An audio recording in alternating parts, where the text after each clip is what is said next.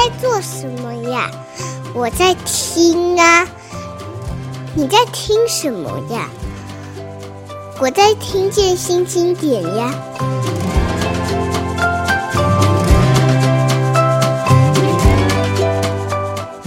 听见新经典，我是新经典文化的叶美瑶。今天现场来的也是新经典的人哦，呃。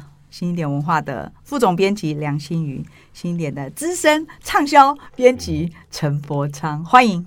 Hello，大家好。哎，对，哎，我想到我刚进这公司没多久的时候，你真的是封为畅销编辑。人家他现在也还是好吗？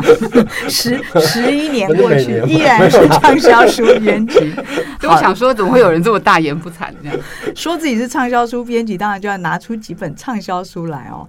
呃，但有一本畅销书是谈到新经典，大概我们最容易跟人家解释的就是《深夜食堂》。今天我们要讲的就是《深夜食堂》第二十五集，因为迈入二十五集，你就感觉好像四分之一个世纪的数字就冒出来，的确是很长的一段时间。我们从二零一一年第一本《深夜食堂》出版，而且我刚刚其实我请同事从办公室把这个第一集拿出来，就发现这本书上市之后一个月内。八刷，呃，这个二零一一年到底我们吃了什么仙丹哦，做出了这样子的一本畅销书。我们源头从头说起，所以今天我们有有源头，也有新书。呃，源头就从二零，我记得是二零零六年吧，日本的 Big Comic Original 这个增刊的漫画，是不是？开始做深夜食堂的连载吗？是，其实呃，日本漫画都有个特性，是它得要先在呃漫画杂志里面连载。嗯，所以其实最早的确是呃深夜食堂的作者安安倍夜郎，呃，他先画了一些漫画。嗯，那呃，据我们所知，其实一开始也不是他想要真的画食堂。嗯，因为他的编辑呃，日本的小学馆的编辑跟我们提过，其实他呃就是在之前的工作是广告导演，那后来。发现他的梦想还是想要画漫画，所以他就后来辞掉了广告导演的工作，然后就开始画了漫画。那体现的确画了几个，也不是觉得很很呃很受大众欢迎。他最早有画了一个掏耳店的漫画，我还看过他跳康康舞的那个。对对对，其实他是一个蛮想要尝试一些很不同类型的。那直到深夜食堂之后。呃，他才觉得哦、呃，就这个才变成他的一个算是代表作。是，呃，我其实一开始的时候听不懂哦，就是什么为什么广告导演会跟画漫画有关？后来我发现他要画分镜脚本，也就是他们拍广告要先拍，先做分镜脚本，然后接下来就是会有概念，然后分镜脚本，然后提案。结果这个安倍就说他是提了很多案啊，但是呢，很多都没有成，拍了不少，但是成功的并没有。所以四十岁的时候。他其实还是一个载福载沉的上班族。是，据说他其实有一个很有名的广告，但是、哦呃、现在还找得到吗？找不到，大概是十呃 二三十年前的事了。对对对。呃，所以这个安倍夜郎做的事情是一方面当这个上班族，一一方面就是投稿嘛，就投稿去他当年曾经梦想过的一些他希望像漫画家一样成名的地方，就居然真的得奖了。有人打电话跟他说：“你恭喜你得奖。”他就立刻去辞职了。他就说：“啊，终于可以辞职了。”那这个是深夜食堂的漫画的呃前身哦，就是说安倍洋其实是一个不成功的广告导演，但是一旦他开始画漫画，也不是马上就一帆风顺哦。呃，最初的时候，我记得。本来这个连载曾经想过要画各种各样的题材，其中还有曾经有人叫他画医疗的题材，说一定会成，不然就叫他画吃的。画吃的他也不知道应该要画什么，因为他也不是一天到晚上好馆子吃一大堆美食的人。但他想起了有一次，在一个是在便利店吗？他听到一个广播说着夜晚的那个杂物的杂物的，对对对的的。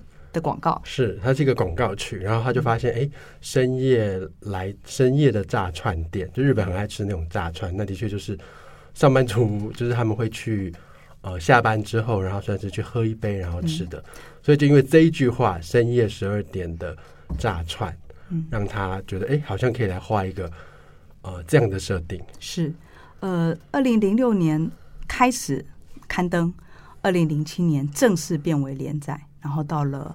应该是二零零九吧，突然就变成了电视剧。好，电视剧其实是真正的关键哦，因为普通一本这样子的漫画，坦白说，据这个版权公司说，一般的漫画出版社是没兴趣的，他们会觉得画风不厉害，呃，主题感觉老老的。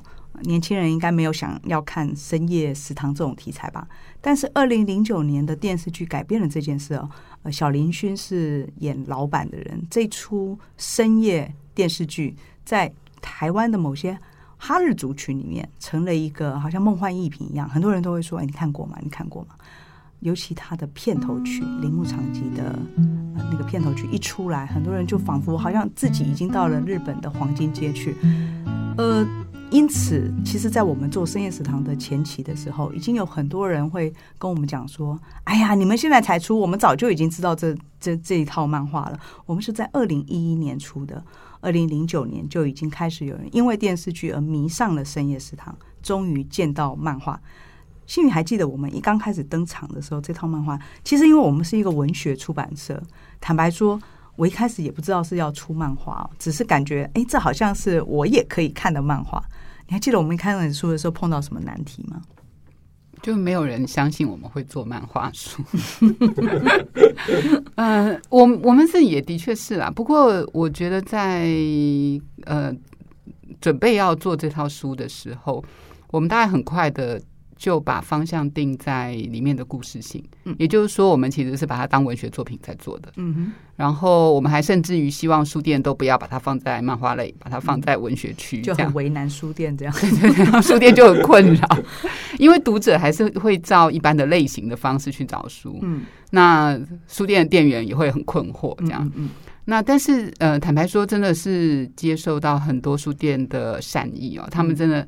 到最后，他们的方式就两边放，嗯嗯嗯，对啊，然后就维持了一个这个这个漫画书，除了漫画的同时，它还是有文学质地的这个形象，是。嗯。然后我们在定位上面，呃，把它设定成是大家心里面的一家店，嗯哼，就说，呃，每个上班族都会每天都会遇到很多疲乏的事，嗯、或者是呃。Long day，好，各种状况，然后学生也是，或者家庭的状况。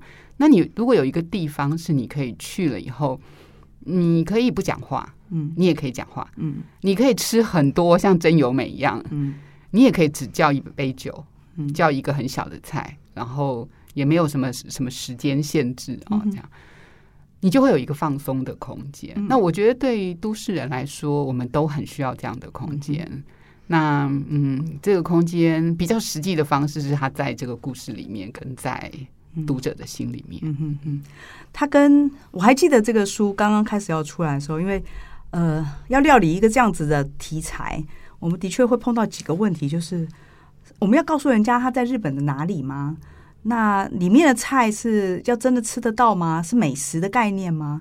我我我也记得，我还跟同事聊过，我应该是跟新宇说吧，就说我们干脆找一个店，让它变成深夜食堂，好不好？比方说十二点开始，然后开到早上，也也不是只有我这么傻啊，也有人跑来，像这个华山的王荣文老板，也曾经在我们这个书很畅销的时候说，你们就来华山开一个深夜食堂嘛。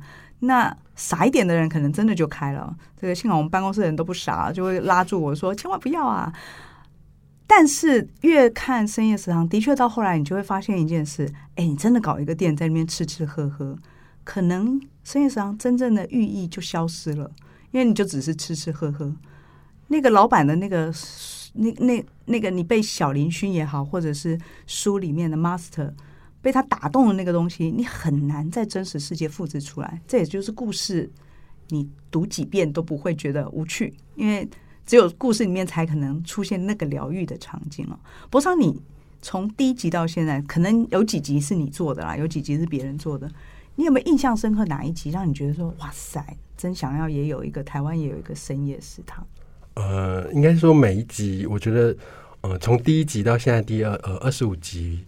嗯、我们今天要出了嘛？那我觉得每一集每一个故事，我都觉得我看到一个很就是很不一样的那种感动吧。就是即使它是一个嗯恋爱故事也好，或者是它是一个亲情的故事，那我觉得安倍夜郎他一直在试着找嗯、呃、不同的题材跟不同的呃实物去去去讲那个故事。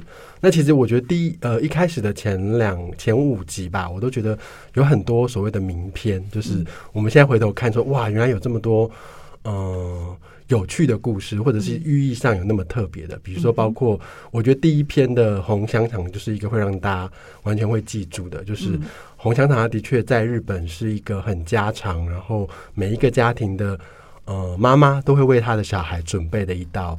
呃，就是便当菜，对，然后呃，里面红香肠喜欢吃红香肠的这一个角色，当然就是后来阿龙、呃，是大家很喜爱的 阿龙。对，明明是个黑道，可是大家是个黑道，可是他的心里有一个最柔软的部分，就是红香肠。所以我就觉得这样的一个反差，的确让大家完全就会记住这一个很有趣的设定。嗯，对，嗯，呃，红香肠的喜欢红香肠的阿龙旁边，还有一个喜欢玉子烧的小瘦受伤哦。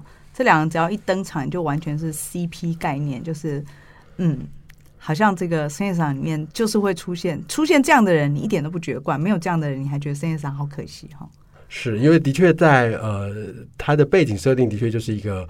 呃，新宿的算是歌舞伎町附近的一个小呃小区域，嗯、所以的确有各种形形色色的人。那包括主要还是因为它是十二点开到早上一点，嗯、所以的确有一些所谓的夜晚的工作者会常去。嗯、所以刚刚这位小受受伤，他就是一个在那边开了三四十年的呃 gay bar 的一个一个老板妈妈老板娘妈妈桑，对对 对、哦、对。所以其实我觉得这样的一个呃设定，的确一开始我想。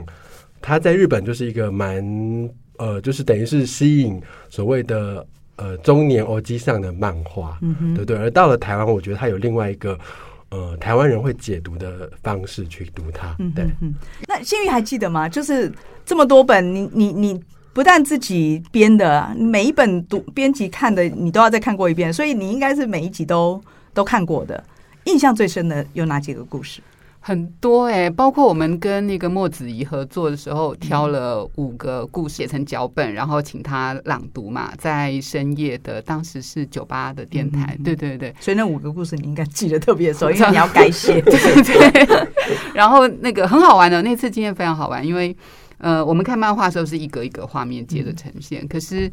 你要把它改写的时候，还要注意一些细节，因为比如说《偷偷里》只能有三分钟左右的长度，但我还是害到莫子怡啦，因为好像炸鸡的那一集，我让他一个人扮演十个角色的样子。嗯、那有很多故事都很鲜明，嗯，但我永远都会记得一个故事，就是深夜食堂的起点，就是樱花鳕鱼松。嗯哼，嗯哼，对，那个是呃深夜食堂的这一代的老板，他在接下这家店的时候。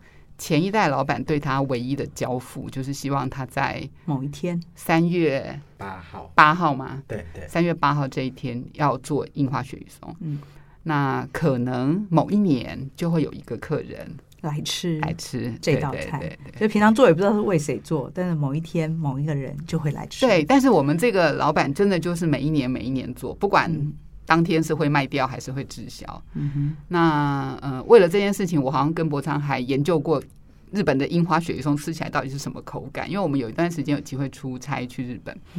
后来发现它是一个非常甜的东西，但故事很很饱满，情感很饱满，但是又不是那种很煽情的，对。嗯我自己印象最深的，其实就是因为在做深夜食堂这个这个书的时候，我平常不是会去想说我要出一套漫画的人，所以深夜食堂有一个很重要的源头，就是促使我跟这个新一点决定要做这套书的人，就是译者丁世佳。丁世佳是什么漫画都看的人哈，他是自称腐女的家伙。那他看到深夜食堂的时候，他一方面自己爱吃，二方面他知道这个故事很打动台湾人，所以他当时给我的第一个建议是说：“你要不要看那个电视剧？”那我还没看，我可能都在忙别的事情。他说：“这样好了，你你太懒了，我我直接把这个漫画呢帮你中译给你。中译的意思啊，如果我们像我们现在收到译者的翻译稿，他就是一行一行字嘛，他跟漫画又对不起来，他又怕我这个傻子不知道。”他给我中文译稿，我没有办法去对漫画。事实上是啊，因为你你是一个不知道这一格要接哪一格的人嘛，对，对，对，对，所以他就做一件事，他干脆把漫画的上面的日文字挖掉，把一点其实就是他在家里排版了，他根本那个平常不是个做排版的，但是他就做了这件事，他排了几个故事给我，其中有一个就是猫饭。那很多人都是看猫饭这个故事会掉眼泪的，因为最后主角不在了嘛，喜欢吃猫饭的女主角不在了，但猫来了。那这样子的一个人跟场景的故事很容易打动人，尤其那么简单的一道菜，那么简单的一个思念。那我就印象中看看那个剧也好看那个故事也好，都会让我感觉。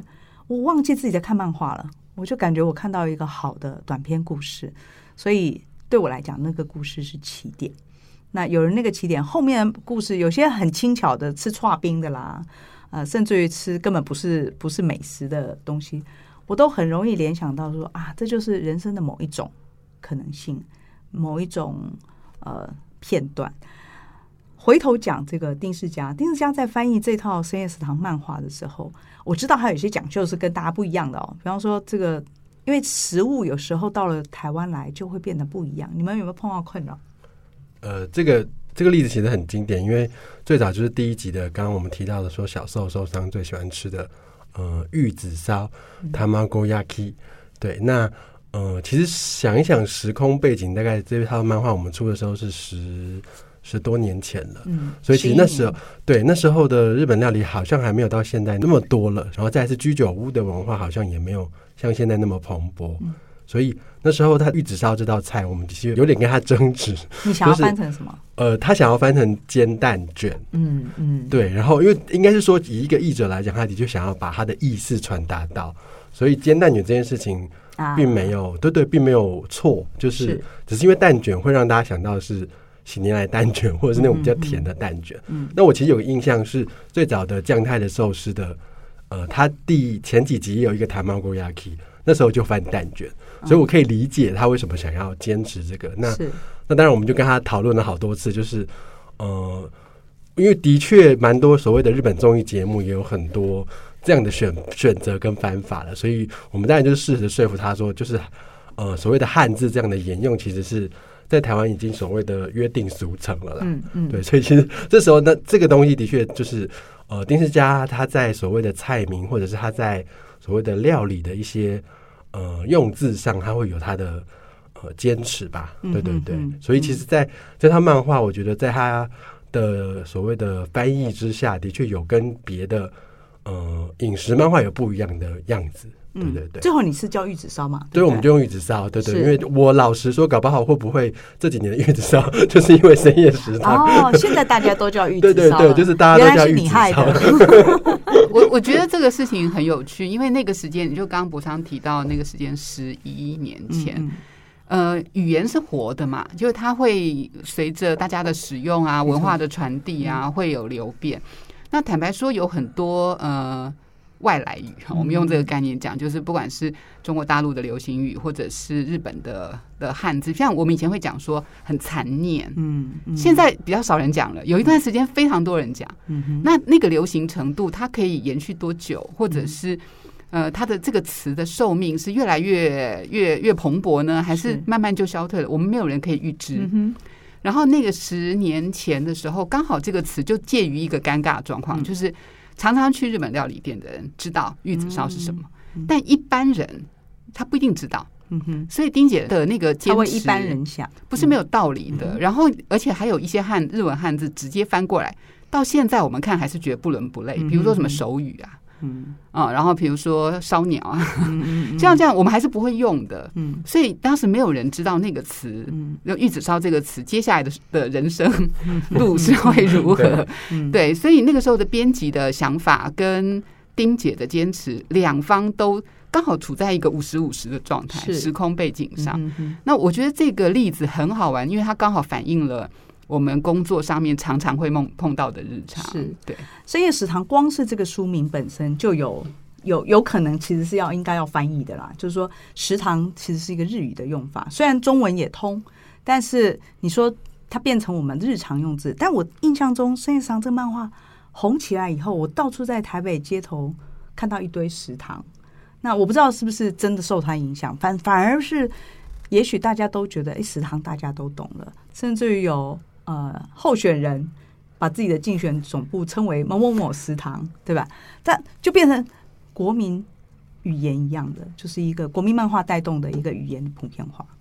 嗯、对，食堂这个词在中文里面也有，但是我们通常有一个印象，不是小小的传统的日式小店的气氛，嗯、可能是像学校的是学校餐厅，对对对，像那样子的地方，嗯、就是比较，然后供应的是大量而不一定那么精致，嗯、然后大部分人就是吃饱就可以走的。嗯、那所以整个情调跟深夜食堂里面那个小店。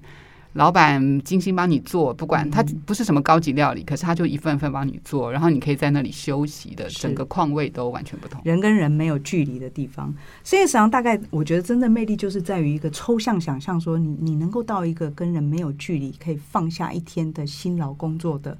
那你也可以完全有距离啊！你可以进去不讲话 啊，比如说像那个小田切让这样子嘛，扮演一个怪咖的角色。好，实际上到到大概一四年的时候，我记得我们就做了一件事情，因为连续好几本都让读者这个非常喜欢嘛。呃，一四年我们是不是就把老板真正的作者请来了？你们还记得当时我们干了什么事吗？因为其实我们大部分畅销的书，如果是国外作家，我们都会有一个梦想，就是哎，叫作家来，叫作家来，因为读者一定会很想见他嘛。其实我们真的找到他来了以后，才发现问题很大。比如说，如果我们现在做五月天的书，嗯，我们说五月天要出书要办活动，你就知道全世界人都要追杀我们，然后活动抢不到入场券，或者是进不来，然后抱怨。嗯嗯那个时候的深夜食堂类似那样的状况，然后、呃、这样说的好像现在已经日那个 不是，现在我们已经体验过了。然后因为当时日本的编辑有一再的跟我们重申，嗯、安倍老师签名不快，再加上他的签名有很复杂的功法，嗯、他要画一张图，签上名字，然后再盖上章，是，所以他就。跟我们三声五令的说，不能人多。你对你的签名会不能够办那么多人哈，然后老师可能也不见得能够签几个小时这样。我觉得在中国大陆，比如说韩寒他们啊，办签名会封起来的时候，一签签几个钟头，他们习以为常。这个在日本就是另外一个味道。是我们正因为是做的是漫画，然后这个一开始请作家来，也就想的是一个成功的作家，台湾读者想见他，但后来发现日本漫画家。整个出场是完全另外一套规矩。不过他，你还记得你一刚开始听到的时候，会不会很想劝公司说，可不可以不要办这件事啊？累死我了。是对。其实回想一下，我我们跟呃，其实邀安倍老师邀了两年。那每一次邀的时候，呃，他们的版权就问我们说：“你确定吗？条件是这些哦，比如说签名只能签不到一百个名额，然后再是呃，老师想要当一个负面漫画家，就他不想要露脸，甚至连声音他都不想要被大家知道。”所以这些条件每次都列了林林总总，那我们就会想了一下，那我会在想说，哎，没有 没有，你真的要叫他来吗？因为条件真的蛮严苛的，所以这个的确是所谓的日本的漫画家的一种形式，在跟呃读者互动。嗯，对，这个的确对我们所谓的文学出版社的确是一个很新的东西。是，所以我们其实都好像在邀了，我记得很印象深刻是大概邀了第三次的时候。他才觉得，哎、欸，我们好像准备好了，哦、但条件还是一模一样。就是，你的意思就是说，他之所以之前拒绝我们，是他担心我们根本搞不清楚状况，以为他来就可以那个让我们在台北火车站大排长龙的排队签名，这样吗？对对，我觉得前两年的沟通都是在为了，就是让他让我们知道说我们、哦、呃，就是要有什么样的心理准备。原来那但是我们也用这两年让他知道说，我们其实书呃在台湾其实是有很多读者在期待。呃，作者来到的，所以的确也让日本了解说，嗯、哦，原来我们是可以做得到的。嗯、所以这两年的确有在沟通这件事。嗯，就是因为有很多读者期待，所以老师才不敢来啊。我记得我们那个签名会后来是分上下场的嘛，对，然后中间还要休息半个小时，然后把人请出去，对对对，然后要清场半个小时，让老师可以喘口气，真的蛮扯的。然后半个小时之后，我要把所所有开场白再讲一遍，这样子。我我其实一开始最大的不理解是，为什么漫画家不能被看到脸？那应该是他个人的选择啦，对对对，啊，不是嘛？是日本漫画家都不让看到脸，不是吗？其实蛮多人都是，像比如说荒荒川弘也是，嗯、他会在他的那个画，嗯、就是反正就是一个用画的方式。好，呃，即使再不懂，但这是一个礼数嘛，就是他们有他们的行规。那不能看到脸这件事情，我觉得是最困扰的，就是只能签很少的这件事情我还好，但是不能看到脸，所以我们当时必须找一个场所，既是公共的场所，又不会被签名以外的人看到脸，但是 而且还不能拍照，所以我记我记得我们。把那个场所贴上一大堆那个海报吧，就让外面看不到里面。但它又是一个公共场所，其实就是那个呃后来当时的月月书店。对，那呃现在应该还是一个公共空间嘛，咖啡馆之类的。然后让老师签了八十个人，但是花了一整个下午的时间。然后我们还找了十几个读者，就是算是一个票选的过程，跟跟作家一起。也就是说，并不是谁都没有看到老师的脸，签名的人还是看到老师的脸，吃饭的人还是看到老师的脸。主要是他不接受媒体，对，关键其实是媒体。所以当时非常感谢几个媒体的帮忙哦，没有露脸不说，甚至于他们还把老师画的这个肖像，他画自己自画像，直接就放到头版头条去了。就在那个联合报的第一章，就突然看到一张漫画，原来是安倍夜郎的自画像，超级可爱。其实老师后来他自己有说，好像他不想要露脸，是他想要继续像生意场里面的常客一样，他可以走进一间店，然后就很自在的吃饭，嗯、他不想要被认出来。嗯、所以的确，他这样的规则也大概能理解啦。他到现在在日本也还是一个不露脸的状况吗？是啊，是他在，就是甚至、哦、呃颁奖典礼或者出席的状况，他都是。我印象中几乎看不到他的脸，这样是就是那个露出来的呃，后来公开的照片都没有看得到他。嗯，所以十几年来，就是如果你是当年跟我们一起在台湾见过安倍一郎老师的，那是一个很大的幸运哈。呃，回头讲，就是深夜场因为二十五集了，十月二十六号，新经典即将推出第二十五集的深夜食堂。今年年初的时候，我们出了一本，哎，其实我一定要特别讲这一集的原因，是因为这是我唯一编的一集哦，因为封面就是疫情过后，老板终于回来了。那那期特别好编的原因，是因为你只要不断的讲一件事，大家都很有感，就是因为疫情的关系，我们停止了一年的出版吧。有一年我们是没有深夜食堂的，所以一旦说老板回来了，不只是像漫画里面所说的，里面的常客都在街上找老板到底去哪里了。其实很多读者也在问说，深夜食堂到底去哪里了？等二十四集出完，二十五集终于来到了。不但我们出的时候，其实这个刚好碰上了全世界很多地方的国门都在打开，所以新宇是这一期的直编嘛，你要不要讲讲看二十五集有哪一些不一样的故事？我觉得这样讲会不会有一种老王卖瓜？就是因为我们看了二十五本嘛，坦白说，有些集有些故事比较滋味比较境界高一点，但这一集里面的故事都很鲜活。然后这可能不是安倍老师原来的预谋，嗯，但是刚好这个时机点吧，所以我我觉得里面有很多故事都会给我一种嗯，我们现在有新的生活开始了，然后我们想做的。还还没做的，然后嗯、呃，有什么遗憾还没讲清楚的，嗯、我们赶快去讲清楚。我们赶快把握现在一个重新出发，或者是重新恢复人跟人的交流，国与国的交流，重新我们可以自由行动的时间。因为大家被疫情卡了三年吧，嗯、对，那这个价值观就被看到了。嗯，那过去我们在没有疫情之前的时候，因为我们每天都飞来飞去，你每天都有朋友去日本，你每天都有朋友去欧洲，所以你其实没有。已经习以为常，不会特别珍惜。嗯，嗯，那这所谓的日本讲的待机状态，我们已经待机待了三年的时候，嗯，你就会觉得啊，那个这个新的开始的这个起点的心情，我觉得非常好。嗯嗯，博昌对于这一期，我觉得这一期呃，我自己看，我觉得它有很多，呃，我觉得有点类似刚新宇讲的很多正面的呃，就是调性吧。嗯，虽然还是有一些呃所谓的很。不一样的关系，那其实这件事情在一般人的世界应该也很常见到。嗯嗯，那所以这一次我觉得有蛮多是很正面，然后我自己觉得很可爱。像我很喜欢里面有一篇，呃，应该是最后呃这一集的最后一篇是呃美乃滋迷，就是呃日文叫做马友啦。就是喜欢美乃滋的人，嗯、那日文会用マヨラ来称他，嗯嗯、因为日文就是マヨネーズ，嗯、那喜欢，对对对，所以他就叫マヨラ。那里面的故事其实就是讲的，因为我自己不喜欢美乃滋，啊、就是所谓的沙拉酱，对对对，我不其实应该更正，我其实不太喜欢吃台式的美乃滋，因为我觉得它的味道偏甜啦。嗯、好，这是题外话。那我觉得里面他写出了，呃，就里面的主角他。 喜欢吃美乃滋嘛，所以他一走一走进店里，他就点了一个汤豆腐，然后上面就开始挤上美乃滋。美乃滋是他自己随身带的吗？没有，就是他寄放在他寄放在店里。就我们一般去居酒屋都会寄酒，可是他是店里唯一可以寄放美乃滋的人，他叫须藤先生。嗯，对，所以其实他来的时候，他只要点菜，那老板就会帮他把美乃滋拿出来让他挤。那什么炸鸡也挤，甚至白饭他也呃挤，白饭也挤，白饭也挤。他挤到甚至连好像真由美也觉得说，那我是不是也来一点？所以一开始就是他就是猛点，然后发现每个都美乃滋，然后就是淋美乃滋淋到隔壁的常客，想说。这什么都要点，也太可怕了吧？对。嗯、然后后来他就很神秘的跟老板说，他觉得他家被动过，比如说鞋子摆放位置有一点点不太一样了。当然到最后我们就知道，原来他是有另外一个。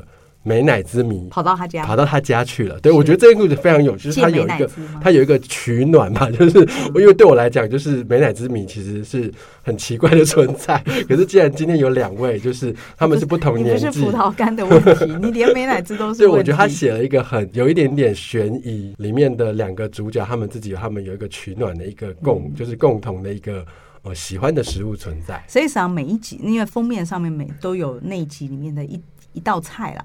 那这一集应该就是你说的这个故事吧？美乃滋米，因为封面上面出现一堆好吃的菜是一回事，怎么出现一个超大的美乃滋的那个头，然后看起来就是什么食物都要加上去。对，因为因为刚刚讲的只是一个大概的方向，就这一集的整个氛围。但是你你特别喜欢哪一个故事？我我觉得那个刚刚博昌提到一个，我当时最早看稿子的时候，同时意识到另外一件事情就是。它里面依旧有人跟人之间非常复杂曲折的关系。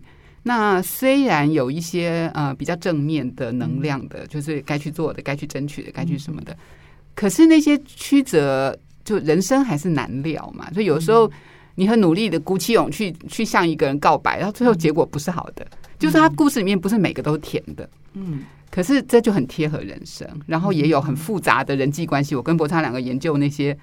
称谓会研究很久，这样。那呃，我自己非常喜欢的是一个叫做《无限青椒》的故事。这个故事我们这一集播出的时候，应该已经可以在博客来的 Okapi 上面看到那个试阅。对对对。那他在讲，呃，一个小一个女孩子，她其实离了婚了，跟她的老师两个人结伴开着车游日本，睡在车上这样子。那有一天，他们两个进来实验食堂里头，在聊天的时候，这个女孩子就跟这个老师说：“哎，听说这家店啊，就是你要吃什么，老板都可以帮你做啊，所以你要吃什么？”嗯，那那个老师就看一看旁边有一个人正在大口的吃东西，那你就真有美。然后他就说：“那跟他一样好了。”然后老板就说：“哦，你要无限青椒啊？”嗯，然后大家就想说：“哈，那是什么？”因为你知道很多人怕青椒的味道，青椒就可怕了，还无限。对对对。然后那个女孩子就说：“她就是一个从来不吃青椒，从小不吃青椒的人。嗯、然后小时候还因为小学的时候还因为呃跟一个男同学本来是互有好感，但是他有一天就在学校里面讲说他最讨厌吃青椒了。然后那天的学校的营养午餐有青椒，他一口都不吃。隔隔天那个男生就不理他了。”然后他一直不知道发生什么事，后来隔了很后来才知道说，哦，原来那个男生家里是重青椒的。嗯、那他是他自己是转学生，所以他根本不知道那个男同学的状况。那就因为这件事情，后来两个人就再也没联络，同学会也没有再再再有接触，就放在心里面有一个像疙瘩一样。你说他影响生活也不会，但是每次想起来的时候，就会觉得哎，有一件事情未了。嗯这个时候，他的老师一听到就跟他说：“那我们明天去找他。”嗯，因为他们不是开着车游日本嘛。他说：“他说怎么可能啊？都那么久以前的事了。”他就说：“老师就跟他说，嗯，等一下哦，因为务农的子弟啊，可能没有搬家，嗯啊，因为田在那里嘛，还在，对对对，青椒田还在，对，也许不种青椒了，但是但是搬家的机会相对少，嗯。”然后呢，他就说：“那他那我找他干嘛呢？就是从小学到现在都没有见面。然后我要跟他说什么呢？这个老师讲了一句话，我自己看的时候很感动。他说：‘你就是要告诉他说，小时候不敢吃青椒，现在敢吃了。’嗯，只有这样而已，就不是为了要他原谅我，我原谅你，就是不是那么大的事情，也不是为了我们要有什么未来的友谊，都不是。但就是把当年的一个小小的疙瘩或遗憾用。”一个比较成熟大人的方式把它化解掉，嗯、那所以后来他们就去了，嗯、去了以后，隔天就带了非常多的青椒到深夜食堂里面来。你知道有很多常客是会带着食材去给老板的吗？是。那后来他们就说他们真的见到了那个男生，然后那个男生原来那个男生也很后悔当年非常的不懂事，嗯，就这样不不理他了。对对对，就是就就是不，你要说他们有没有一点小小的情愫，暧昧的情愫有。可是坦白说，也不是真的爱情的问题。嗯，哦，就是是人人跟人之间，我们自己有没有好好，本来挺要好的啊，或者我们有没有好好对别人，嗯，还是我们有没有好好被对待的这个关系。嗯，那所以后来他，嗯、呃，最后那个故事的最后就是老板说了一句话，就是那个重青椒的男生啊也离婚了，嗯嗯，然后就 就是是对，就是留下一个一个悬念，就是这两个人会不会有。继续有有交情上的发展呢，哈、因为他们现在就说有时候还是会约碰面。嗯哼哼。那我觉得它是一个短小而美好的故事，因为深夜食堂其实每一篇都只有十页，嗯，然后用漫画来说故事，它不能够不像用文字，文字可以密度很高，嗯哼，漫画没有办法，所以它要在十页之内讲一个故事，讲一个人生的切片，呃，让你留下韵味。我觉得这个是一次一次不同的考验。嗯、那这个故事我很喜欢。这次的故事里面有一个故事是那个梅子酥肉卷，是不是？啊、uh,，我我在听的时候，我觉得跟新宇讲的这个故事，不知道为什么有一种异曲同工之妙。他讲的是一个人因为得了 COVID-19 被护士照顾，因为病病情还蛮严重的，然后住了一个月嘛。护士照顾他，到后来他其实有一点喜欢上护士了。那他的妹妹就一直鼓励他说：“那你要赶快对他表白啊！”当时我看的时候就有一种，哎，老师那个安倍老师是恋爱了吗？因为安倍老师自己的确在疫情的中间有曾经确诊过，而且他的疫呃确诊以后的情况可能比一般人还要再稍微这个严重一点嘛，对，非常严重。所以似乎因为这样子，我在这一次看深夜食堂的时候，我觉得老师特别珍惜某一种，要趁把握时间，要把握人生的这个。还能够好好相聚也好，还能够表达自己真实的情感也好，包括这个无限青椒，赶快让对方知道你当时不是恶意的。无论什么，都会让你感觉深夜食堂里面的那个人情味，好像突然变得更浓郁了。嗯，而且我觉得无限青椒这个，刚刚那个他的老师讲的那个话，为什么会很打动我？他去做这件事的重点不是为了得到什么，是为了把心里面的那些疙瘩清干净。嗯，然后你你刚刚提的那个故事啊。他妹妹叫他去去跟那个护士表白，嗯、可是那个故事其实不是 happy ending 对。对对，但是但是那样做了以后，你为什么要去做一个不是 happy ending 的故事？嗯、不是这样看的，而是看说你你去付诸行动了，你就没有遗憾了。是，无论如何，因为经过了两年的疫情，好像某一种程度上，我们的深夜食堂只能在自己的这个家里头去实现，或只能读着漫画。现在国门开了，你仿佛有一种可以付诸行动，无论哪里是你的深夜食堂。他在日本也好，他在韩国也好，在欧洲也好，趁这个机会赶快到那里去。十月二十六号新书上市，也欢迎你来看《深夜食堂》。